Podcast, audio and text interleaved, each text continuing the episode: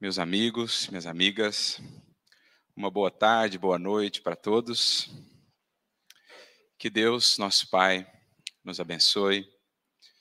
Que Jesus, nosso Mestre, nosso amigo de todos os momentos, nos embale em Sua paz, em Seu amor, e que o nosso coração, assim visitado por essa vibração amorosa, possa se abrir como a corola de uma flor que se prepara para a visita fecundante do mais alto, assim também que o nosso sentir prepare-se para receber essa visita de Jesus, dos bons espíritos, que por meio das ideias, dos pensamentos que nos lançam na mente, possam nos fecundar eles para que avancemos em direção a caminhos, a testemunhos, a conquistas que há muito nos chamam e para os quais talvez ainda não tenhamos firmado o passo e o propósito de alcançá-los.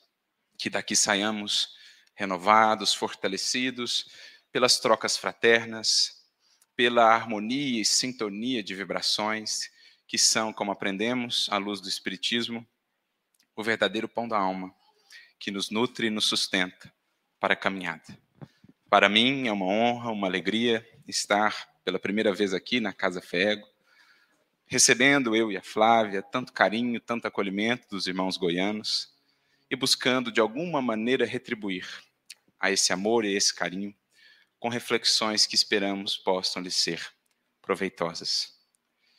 E o nosso tema da noite nasce, como muitas vezes buscamos fazê-lo, dos estudos, das visitas que fazemos ao Evangelho, a esse oásis, a esse manancial, que não se cansa de nos surpreender, que jamais cessa de nos prover tantos recursos de aprendizado e de reflexão, quando aquelas lições buscamos visitar, com Jesus dialogar, meditando sobre as suas falas, nós sempre vamos encontrando pontos de contato com a nossa vida, determinadas expressões, determinadas passagens que parecem falar mais propriamente ao nosso coração, em determinadas etapas da caminhada, em determinados momentos da vida. Daí a importância de estarmos sempre buscando essa fonte, lembrando a orientação que um dia o próprio Mestre deu a Simão Pedro: Pedro, quando quiseres falar comigo, lembra-te de que o Evangelho tem a minha palavra. Como a nos dizer que, em buscando o Evangelho, no fundo, é com Jesus com quem estamos a dialogar. E ele sempre tem tanto a nos falar. É um amigo, é uma amizade que está ao nosso alcance e da qual tanto podemos aproveitar e extrair, embora muitas vezes esteja talvez um pouco esquecida. Por isso, o estudo do Evangelho é assim tão importante. É, em verdade, um processo de conexão mais profunda, de ganho de intimidade com Jesus, para que, em penetrando mais no sentido das suas lições, elas também possam encontrar mais penetração em nosso coração e, por conseguinte, em nossas vidas. E nós passávamos recentemente por uma passagem muito conhecida do Evangelho, uma que é muito bela, muito simbólica, de certo modo foi até lembrada aqui na mensagem inicial. Foi comentado um versículo desta passagem na versão de Marcos, em que se encontra lá no capítulo 10 de Marcos, o chamado encontro de Jesus com o cego de Jericó, ou a cura do cego de Jericó, a cura de Bartimeu. E ela é em si uma passagem repleta de símbolos, muito rica de orientações, de perspectivas, uma vez que vamos nos identificando como o cego Bartimeu, às vezes à margem do caminho, estagnados pelos processos de culpa ou de ressentimento, de amargura, de aflição, de desânimo ou de melancolia. E Jesus é este companheiro de sempre que segue percorrendo os caminhos do mundo, deixando por onde passa um rastro de cura, de esperança, de fé, de soerguimento aos corações. Mas para que venhamos de fato a ir ao seu encontro, com o cego Bartimeu, vamos aprendendo, é preciso deixar para trás certas capas. É preciso fazer um movimento de esforço, de soerguimento em direção a Jesus, para que a vinda dele até nós, por meio de sua misericórdia, encontre a nossa ida até ele por meio de nosso esforço e de nosso empenho de renovação. Mas, em especial, na passagem como um todo, nesta leitura daquele dia, nos chamou a atenção um versículo, uma fala que certamente já havíamos passado tantas vezes, mas até então não notado. Todo o alcance que ele traz. Como sabemos, quando Jesus está passando pelo caminho, o cego, percebendo que o mestre ali estava, começa a clamar por sua misericórdia. Começa a dizer: Senhor, filho de Davi, tem misericórdia de mim.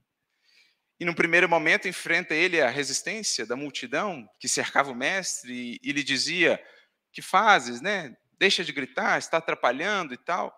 Mas ele persevera Quanto mais resistência, mais alto ele afirma o seu anseio de encontrar a Jesus. E o mestre, naturalmente, o ouve.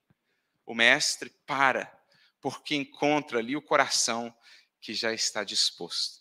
Assim como no caso de Zaqueu, quem vencendo a multidão, subindo no sicômoro, recebe a bênção de poder acolher Jesus em seu lar, assim como aquele paralítico que, encontrando a multidão, a cercar a casa onde Jesus estava, nem por isso se dá por vencido e pede aos amigos o pudessem levar pelo teto, a fim de encontrar a Jesus, assim como a mulher hemorroíça, vencendo a multidão que comprimiu o mestre, por ali se esgueirando até poder tocar-lhe a túnica. Todas passagens que no fundo trazem o mesmo ponto em comum.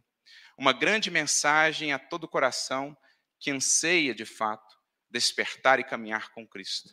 As resistências que haveremos de encontrar, sobretudo internas, na figura da velha multidão de nossas ilusões, de hábitos menos felizes, de sentimentos deteriorados que precisaremos superar a fim de encontrar e tocar o Mestre dentro de nós, mas também na forma das resistências exteriores, as incompreensões que muitas vezes precisaremos facear, a ingratidão, né? Uma série de elementos que vamos encontrando e é preciso perseverar. Então ele segue afirmando: Senhor, filho de Davi, tem misericórdia de mim. E Jesus então para e aqueles que estavam ali mais próximos, aos discípulos, orienta: digam a ele que vem até mim. É uma outra versão né, do vinde a mim. Jesus vai até certo ponto vai até o máximo onde pode ir, no sentido de nos alcançar. Mas há um trecho desse caminho para o encontro que só a nós compete percorrer e trilhar. E ele nos respeita a tal ponto de que dá essa distância para que possamos demonstrar o quanto de fato o encontro é já para nós um objetivo. O quanto já estamos dispostos a caminhar em direção a ele e, por conseguinte, depois também com ele. Então ele orienta os discípulos e os discípulos vão até o cego. E aí vem o trecho que nos chamou a atenção. Voltam-se eles para o cego e dizem, a depender da tradução, né? na tradução do Haroldo nós encontramos desta maneira: coragem, ele te chama. E eu fiquei a pensar nesse termo porque ele estaria se dirigindo a Jesus o que em si seria uma fonte de imensa felicidade, alegria, contentamento, né? Deveríamos talvez esperar, alegra-te, ele te chama. E no entanto, nós encontramos coragem, ele te chama. O que já nos dá muito a pensar, como assim? Coragem, ele te chama. Para ir em direção a ele, então, mais do que tudo é preciso coragem para encontrar a Jesus? E naturalmente que aqui, uma vez que a gente analisa a fala e a passagem por essa perspectiva, a gente já começa a compreender. Uma vez que vamos associando à nossa vida e às nossas próprias experiências, o que temos faceado para de fato nos dirigirmos até Ele. Quais têm sido as lutas, sobretudo internas, para que de fato avancemos para Jesus. A coragem, por exemplo, de deixar as capas, que tem sido muitas vezes e por tantos séculos para nós refúgios. lançá-las para longe. A coragem de deixar a margem do caminho, em que muitas vezes temos nos acomodado e por ali passado séculos, julgando-nos bem, equilibrados, satisfeitos, quando sempre chega o momento em que vemos isso não mais nos satisfaz. Uma vida somente voltada para a estreiteza dos sentidos ou da matéria não tem sido mais capaz de nos satisfazer, e então nossos espíritos exauridos se veem diante desse chamado coragem. É preciso deixar aquilo com que tens estado acostumado há tantos séculos para facear o novo, algo absolutamente novo com Jesus. Porque a vida com Cristo é novidade a cada dia. Por isso o nome Boa Nova, novidade, todo dia, não mais rotina, não mais simples acomodação.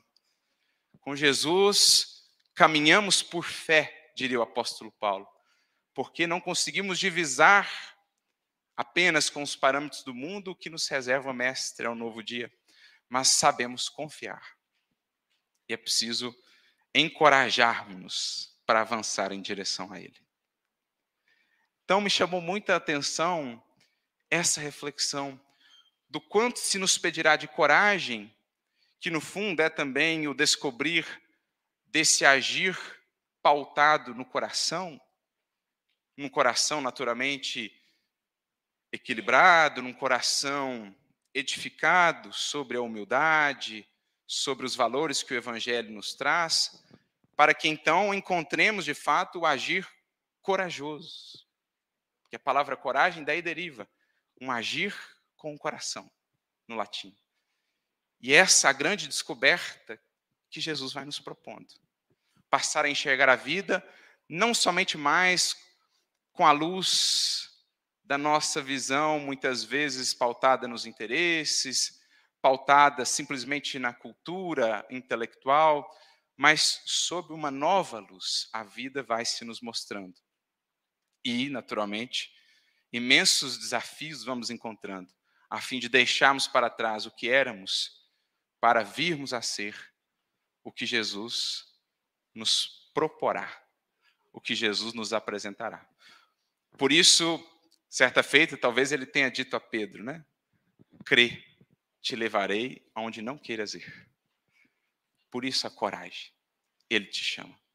Caminhar em direção a Jesus, efetivamente, sinceramente, será da parte do Espírito um ato de coragem.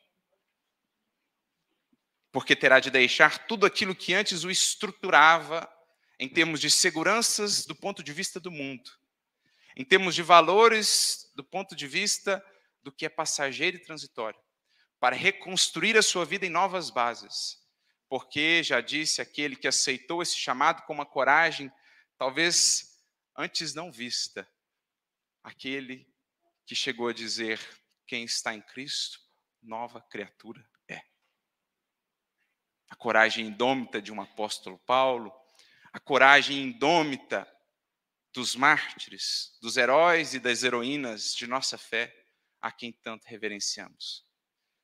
Quando vemos essa fala, naturalmente somos projetados a lembrar desses exemplos de coragem, dos grandes testemunhos. Aqui, um dia, talvez seremos chamados, neste orbe ou em outros, enfim. Mas há também um outro aspecto dessa coragem no dirigir-se ao Cristo que nós gostaríamos de destacar. Aquela, talvez, que nos diga mais respeito no momento em que estamos. Muitos de nós senão todos nós, estamos talvez ainda distantes dos grandes testemunhos de coragem e de fé dos grandes mártires. Mas ainda assim também fomos chamados a esta coragem. Em outros moldes, em outras escalas, mas não com menos importância. Porque isso me faz recordar uma historinha que Emmanuel conta de um indivíduo que solicitava auxílio às forças superiores da vida, aos benfeitores, e que então, em um desdobramento, encontra-se com esses benfeitores e eles lhe dizem: Olha, o Senhor queria te desejar, queria lhe dizer que tenhas muita coragem para aceitar os benefícios e os auxílios do alto. E ele então começa a lembrar-se né, dos seus atos de coragem, aqueles que julgava serem exemplos desta virtude, começa a enumerá-los mentalmente, e os benfeitores vão acompanhando, e ao final eles dizem: não é bem desses que estamos a falar.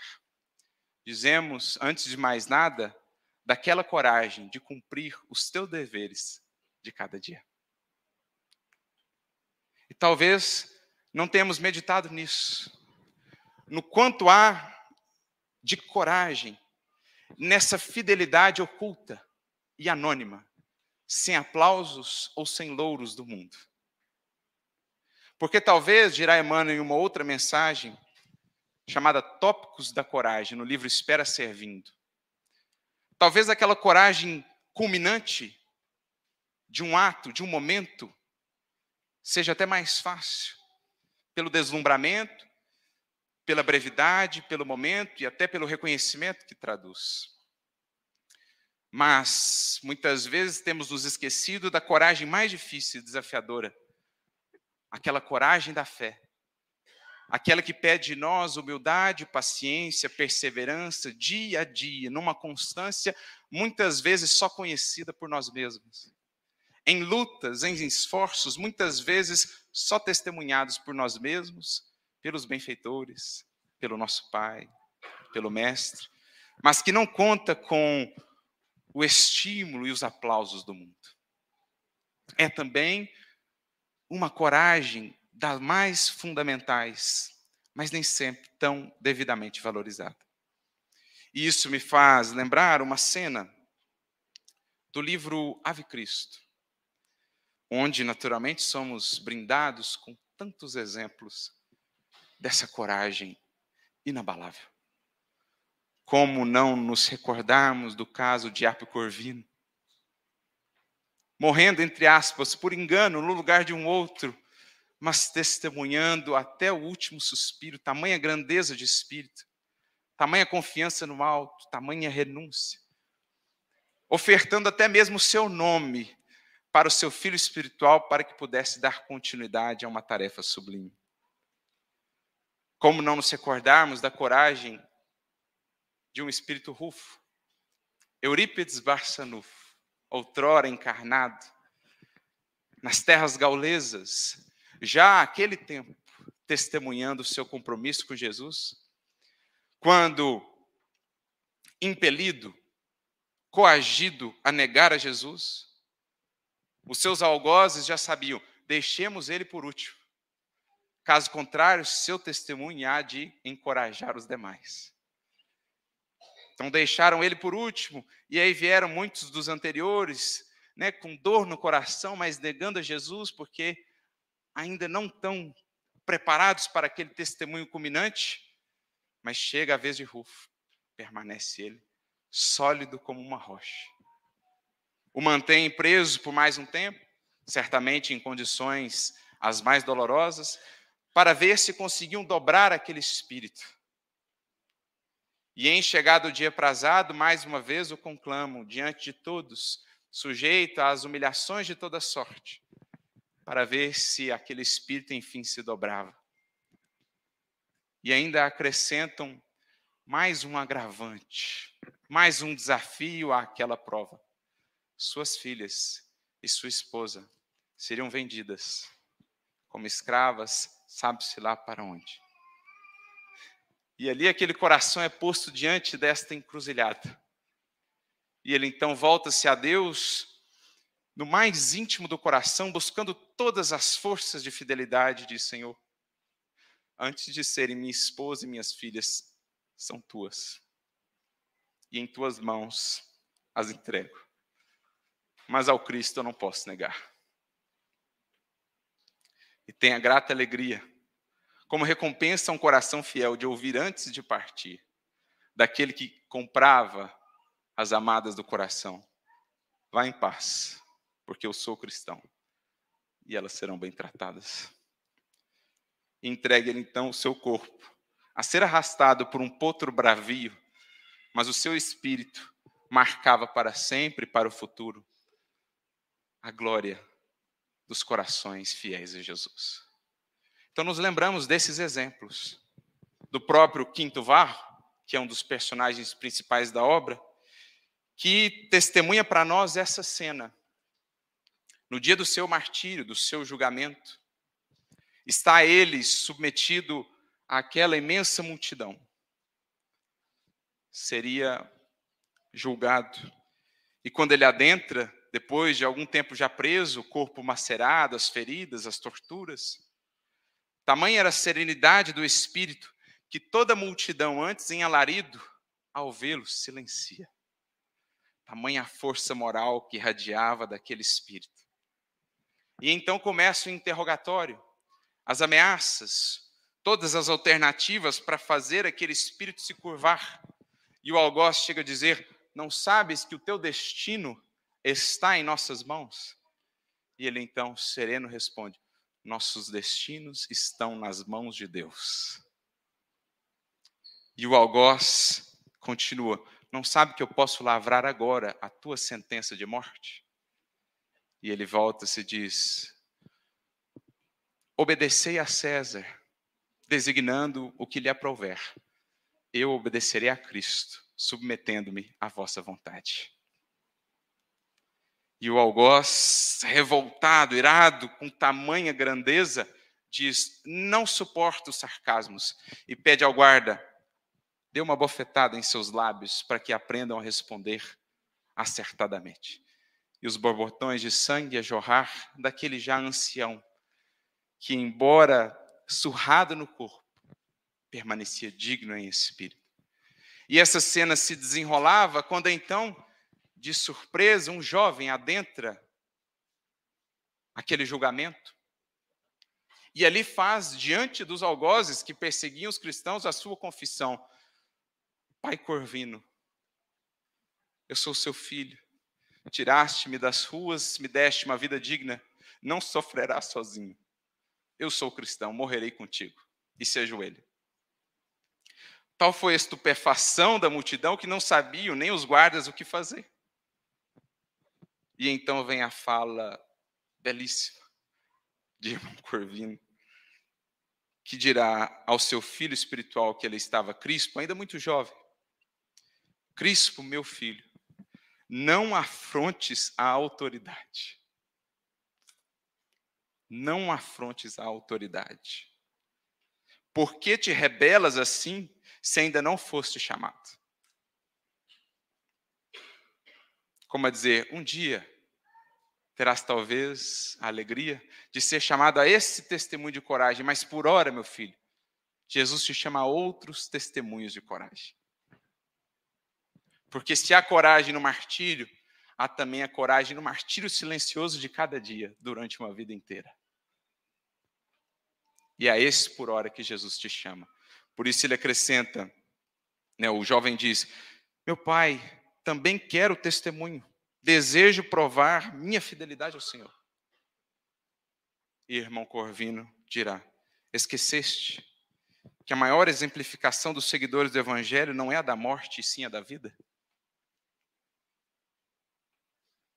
Porque para chegar àquela culminância de ofertar a própria vida né, na desencarnação por fidelidade a Jesus, existia antes toda uma vida vivida com Jesus.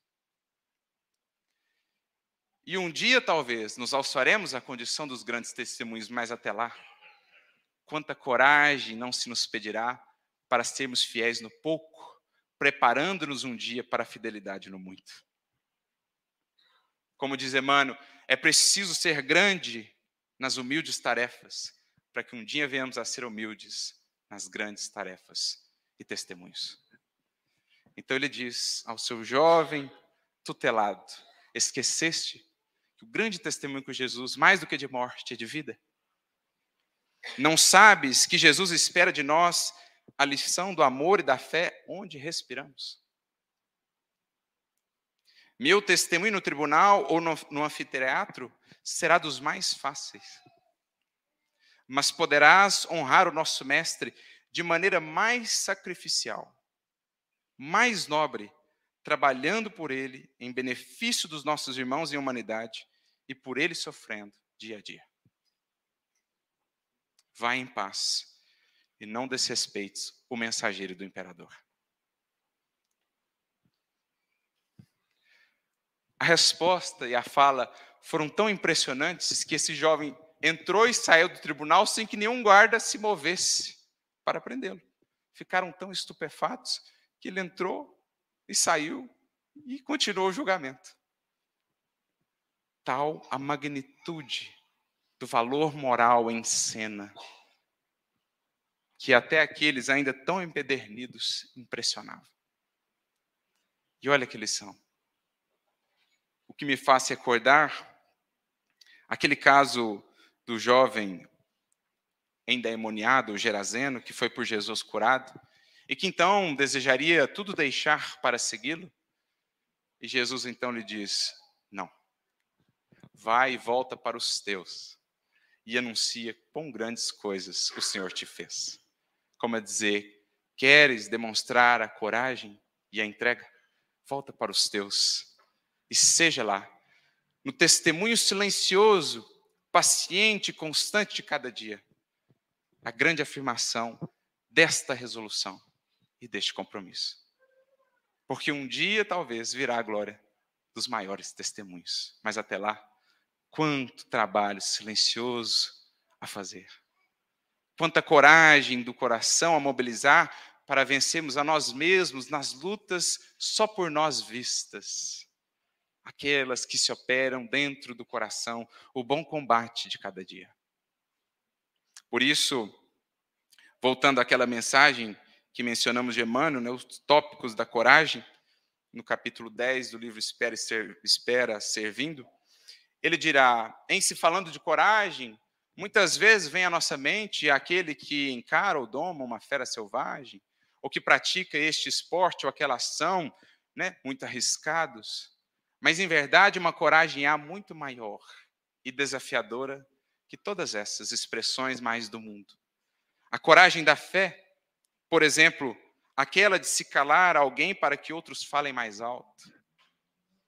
A de suportar humilhações e agravos sem deteriorar a imagem dos adversários.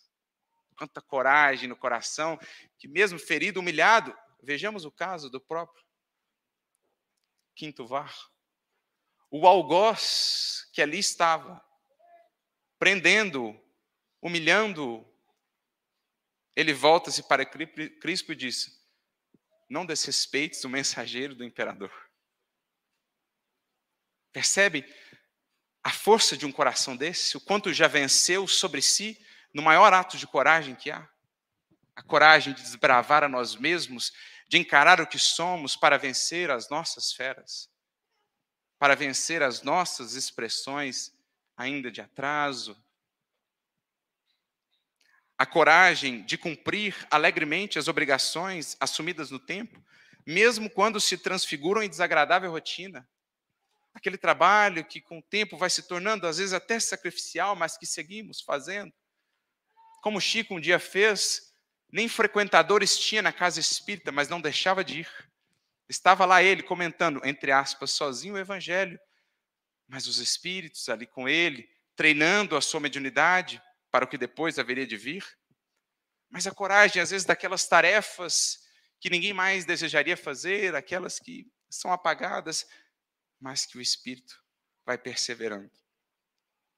De auxiliar os outros sem esperar qualquer aplauso público, de esquecer a criatura, de se esquecer a criatura a fim de que outros recolham as vantagens e serviços que empreenderam e sustentaram com imenso esforço, sem perder o sorriso de cordialidade e compreensão. Quanta coragem não se pede para o espírito que se propõe de fato a seguir em direção a Jesus nestes termos. Por isso, Emmanuel, no livro Fonte Viva, no capítulo de número 5, tem uma mensagem que ele fala sobre o vinde a mim. E ele então dirá: é sempre muito fácil ouvir e repetir o vinde a mim. Mas será que já temos tido a força para ir até ele?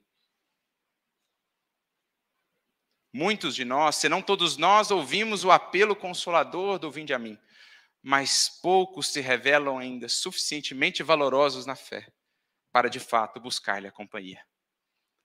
Porque se lhe pede essa coragem. Quando o chamado ecoa e o Espírito, então, como o cego Bartimeu, se levanta, disposto à coragem do testemunho. Sobretudo, esse testemunho apagado, mas que ao mesmo tempo é tão luminoso. Emmanuel traz-nos uma mensagem no livro Alma e Coração, capítulo 17, chamada Heroísmo Oculto. Será que já paramos para pensar no papel e no alcance dos heroísmos ocultos na redenção da humanidade? No heroísmo oculto de mães, de pais, de pioneiros, de tarefeiros, que às vezes ali num contexto, num círculo estreito, foram absolutamente fiéis. E aqueles corações que ali transformaram, dali se propagou, dali se ampliou aquela mensagem, chegando aos nossos tempos, chegando até nós. O heroísmo oculto de uma Lívia, que produziu um Emmanuel, que tem nos amparado tanto. O heroísmo oculto de uma Alcione, de uma Célia, que também em boa parte esteve envolvida na produção, na transformação de um Emmanuel, basta ver o texto do prefácio do Renúncia, em que ele expressa sua gratidão àquele Espírito que chegou até nós. Mas heroísmos que não fossem as obras seriam ocultos, mas extremamente fundamentais para a redenção do mundo. Porque é aí, sobretudo, que Jesus atua, por meio dos mártires, sim, dos grandes missionários e missionárias da fé, da justiça, do pensamento, sim, mas em escala são muito poucos, quando se compara com o heroísmo oculto de milhares e milhares de milhões, que no âmbito de um lar, que no âmbito de uma comunidade, que no âmbito de uma casa espírita, são verdadeiro fermento que leveda a massa, preparando por vir. Por isso, Emmanuel dirá: terás ouvido narrativas em torno de feitos sublimes, nos quais criaturas intrépidas ofereceram a própria existência para salvar os outros. Quais os que tombaram na defesa da coletividade, em honra da justiça, e os que foram surpreendidos pela desencarnação inesperada, em louvor da ciência, ao perquirirem processos de socorro aos sofrimentos da humanidade. Ouvimos, a história os consagra os que abriram novos campos para a ciência, às vezes ao, próprio, ao preço de suas próprias vidas, nas pesquisas que efetuaram, filósofos, pensadores que, fiéis à verdade e à mensagem que traziam, ofertaram-se em holocausto. Ian Rus, por exemplo, nosso próprio Kardec, o próprio mestre, Paulo, Pedro e outros tantos. Reverenciamos sim o nome dos que se esqueceram a benefício dos semelhantes. Contudo, não nos será lícito esquecer que existe um heroísmo obscuro, tão autêntico e tão belo quanto aquele que assinala os protagonistas das grandes façanhas perante a morte. O heroísmo oculto dos que sabem viver, dia a dia, no círculo estreito das próprias obrigações, a despeito dos empecilhos e das provações que os supliciam na estrada comum. A esse heroísmo oculto, sobretudo, meus amigos, somos chamados. a coragem de efetuá-lo e de expressá-lo para a vida. Um dia nos capacitaremos ao heroísmo mais destacado, mas por hora o grande chamado de Jesus. É essa coragem do heroísmo oculto. Pondera isso quando os embaraços da vida te amargurem o coração. Certifica de que se existem multidões na terra que aplaudem as demonstrações de coragem dos que sabem morrer pelas causas nobres, existem multidões do mundo espiritual que aplaudem os testemunhos da compreensão e sacrifício dos que sabem viver no auxílio ao próximo, apagando-se a pouco e pouco em penhor do levantamento de alguém ou da melhoria de alguns na arena terrestre. Olha que bonito. Se tem multidões que aplaudem os grandes heróis da história terrestre, aqui entre os encarnados, no mundo espiritual existem multidões que aplaudem os heróis ocultos e apagados que passam redimindo alguns, mas preparando o caminho e a bênção para tantos no porvir. Por isso, mais adiante, ele dirá: a matrícula na escola do heroísmo silencioso está aberta constantemente a nós todos. Este é o coragem, ele te chama. A matrícula do heroísmo silencioso aberta a nós todos. Porque, diria André Luiz no prefácio de Nosso Lar, é preciso muito esforço da criatura para ingressar na academia do Evangelho do Cristo. Ingresso esse que se dá quase sempre de estranha maneira, ele só junto do Mestre, efetuando o curso difícil, recebendo lições sem cátedras visíveis e ouvindo vastas dissertações sem palavras articuladas. Porque a grande academia de Jesus se dá sem cátedras, na convivência do dia a dia, no âmbito do lar, nas tarefas ocultas, apagadas, onde somos convidados à fidelidade no pouco, a fim de nos capacitarmos para a fidelidade no muito. Esta matrícula, neste curso, nesta academia, está sempre aberta. Não tem um período específico, não tem um semestre. Está sempre aberta a todos que nela quiserem adentrar. Com essa senha, com essa chave. A coragem de nos levantar. E por isso ele conclui mais adiante: tenhamos suficiente coragem para abraçar o heroísmo oculto na fidelidade aos nossos próprios deveres até ao fim. Que, portanto, diante do exemplo dos que vão mais adiante e que pelo mundo passaram com as estrelas cadentes, acendendo luzes para os séculos por vindouros, que os nossos olhos saibam também enxergar essas luzes mais difíceis de ver, mas também tão luminosas em seu brilhar que estão preparando silenciosamente, como Jesus mais gosta de atuar, o reino de Deus para o povo. A matrícula está aberta, o curso disponível a todos. Cabe a nós ouvir e aceitar o convite que nos está feito. Coragem, Ele nos chama. Que Jesus nos abençoe a todos, a todos nós. Muita luz, muita paz e muita coragem. Paz e bem.